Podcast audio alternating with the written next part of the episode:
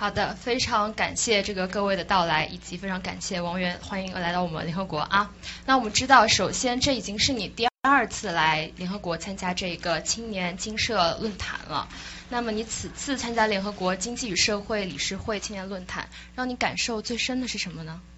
喂，好，嗯，首先这是我第二次来到这个论坛，感受感觉非常的荣幸与开心。第二次来到纽约，那在这一次论坛上，可以听到来自世界各国各民族一些优秀的人的声音，嗯，优秀的青年代表、优秀的领导者，可以听到他们说出自己国家的一些问题与解决方案，听到各种各样的意见和建议，听到不同的声音，觉得非常的开心，从中受益匪浅。好的，那么此次参会啊，我们都知道您是以联合国儿童基金会青年教育使者的身份，那么你是如何看待自己这一身份的呢？嗯，我觉得这个身份是一份荣耀，但是也是一份责任，因为有了这份责任，所以说我需要更加的完善自己，在更多的时间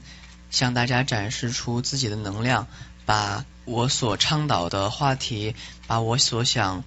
传达的思想传达给大家，让大家和我一起来帮助到更多需要帮助的人。好，那么在过去的一年里啊，我们知道您探访了很多偏远地区的学校，然后也做了很多的公益活动啊。我在网上也看了很多那个图片，非常的打动人心。那么能否谈一谈你去探访这一些学校后有什么切身的感受？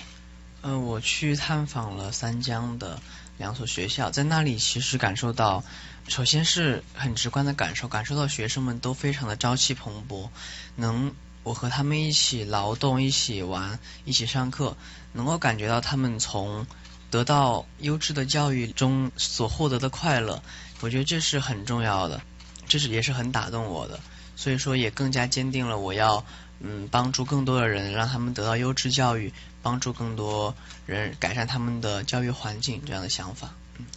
对，就是即使他们处在一个资源匮乏的环境，但是他们仍然是积极向上的，追求这个更好的机遇，是吗？嗯。好的，那么你认为教育对于构建我们这个可持续发展以及有抵御灾害能力的这个城乡社区，可以发挥什么样的作用呢？首先，我觉得教育是很重要的，因为一切知识和创新的。根本就是要获得教育，有了优质的教育，才能够开拓你的思想，增长你的见识，才会有更好的创新和发展。那我觉得，在有一些嗯自然灾害或者是人文灾害来临的时候，教育或者是学校可以让学生们感觉到安心，因为在那种情况下，嗯，在学习知识的途中。可以让他们，我觉得是可以获得安心，让他们有一种归属感，嗯，有一种安全感和归属感，是吧？那好的，那我们都知道，在您第一次参加青年精神论坛以后，您在二零一七年的十月份成立了您自己的原基金，是吗？那设立原基金的想法是否就是受到上一次参会的启发？能否跟我们讲一下您关于您这个原基金这个项目吗？嗯，当然是有受到嗯上一次参会的启发，然后也也是我一直以来的一个想法，因为我觉得不管是从教育还是从其他的方面，我都是想帮助一些需要帮助的人。那在上一次的话，嗯，听到了许多的不同的声音，然后之后也参加了其他前辈的一些活动，然后嗯，最后给了我这个目标，然后也去实践，也去努力，最后。嗯，成立了基金会。那是从您自身的这一个身份来出发的，是吧？嗯，非常切合这一个主题啊。那么作为一个高中生，您现在还是一个高中生，对吧？和一个同时影响力很大的一个年轻艺人，您打算如何利用自身的影响力去影响更多的青年人，提高他们对优质教育这一议题的关注呢？哦，首先我觉得，嗯，高中生和一个年轻的艺人是两种截然不同的身份，我觉得这两种身份我可以体验到不同的生活。当我是高中生的时候，我可以体会的益处带给我的好处，嗯，那在我是艺人的时候，我可以发挥自己的影响力，让更多的人知道优质教育，了解优质教育，嗯。